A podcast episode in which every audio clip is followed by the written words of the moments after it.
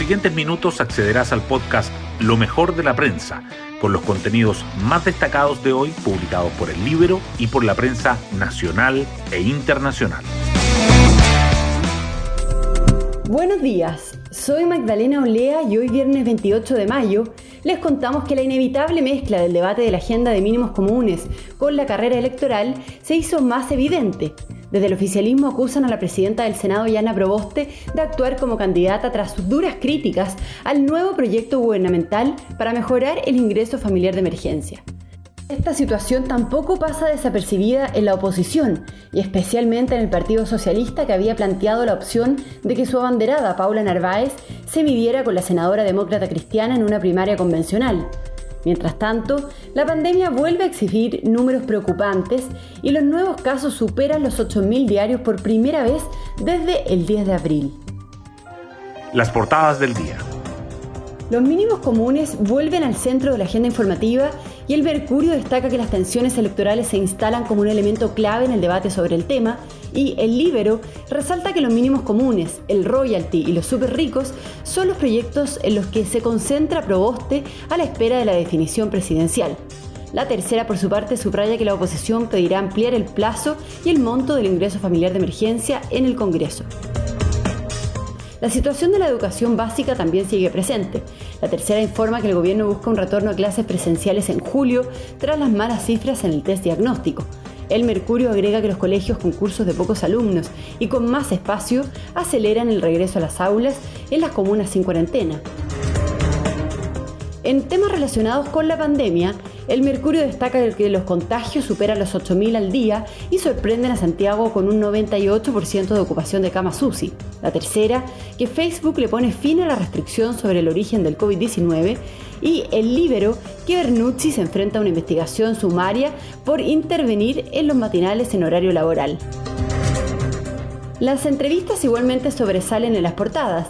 El Mercurio resalta la de José Miguel Vivanco, director de Human Rights Watch, la tercera la de Don Francisco por su nuevo libro y el futuro de la Teletón, y el Libero la de Marcela Cubillos.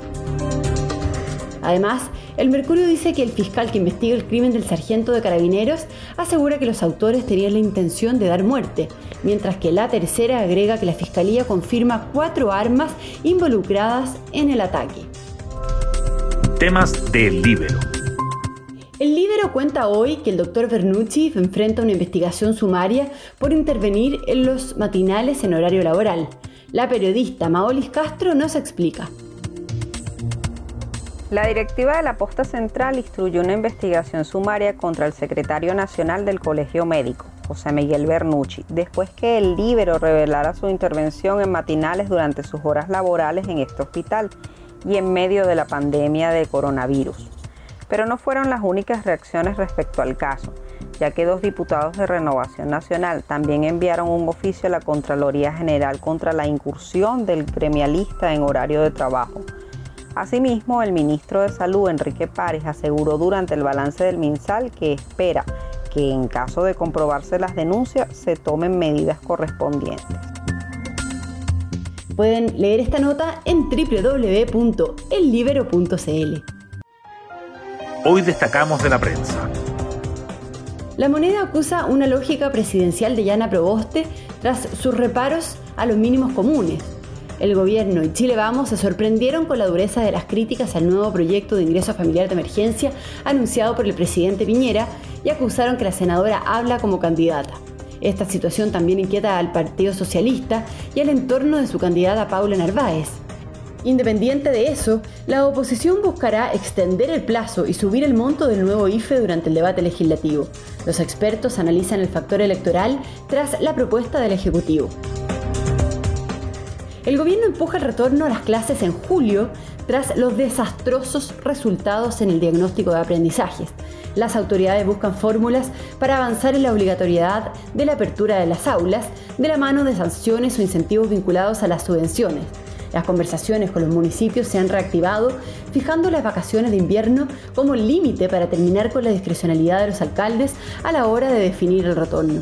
En tanto, los colegios dejan atrás un sistema de turnos para recibir a los cursos completos. Los casos nuevos de COVID-19 vuelven a superar los 8.000 y la región metropolitana llega al 98% de ocupación de camas UCI. Ayer se registró la mayor cantidad de contagios diarios desde el 10 de abril. Los expertos advierten que Santiago atraviesa el momento más crítico de la pandemia, concreta el 45% de los nuevos infectados, llegando a 3.652 en la última jornada, la cifra más alta desde el 21 de junio de 2020. Del lado positivo, las muertes por COVID-19 caen 14 puntos en los mayores de 70 años a dos meses de completar su vacunación. El fiscal Carlos Bustos confirmó que hay al menos cuatro armas involucradas en la emboscada al sargento de carabineros y dijo que estos sujetos tenían la intención directa de dar muerte a alguno de los carabineros que se encontraban en ese lugar.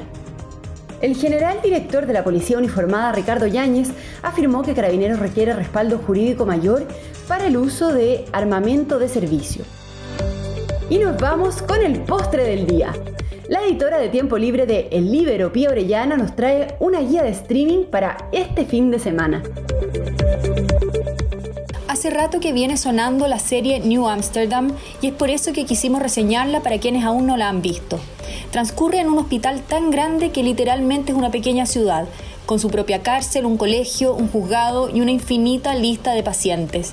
Es un monstruo público de la salud que hace aguas por todos lados, desde lo económico, lo profesional, lo ético y hasta lo reputacional. A él llega a hacerse cargo el nuevo director que impone un estilo distinto, humano y que nos hace volver a creer en los demás. Ya van dos temporadas y la próxima está por estrenarse. Está en Netflix.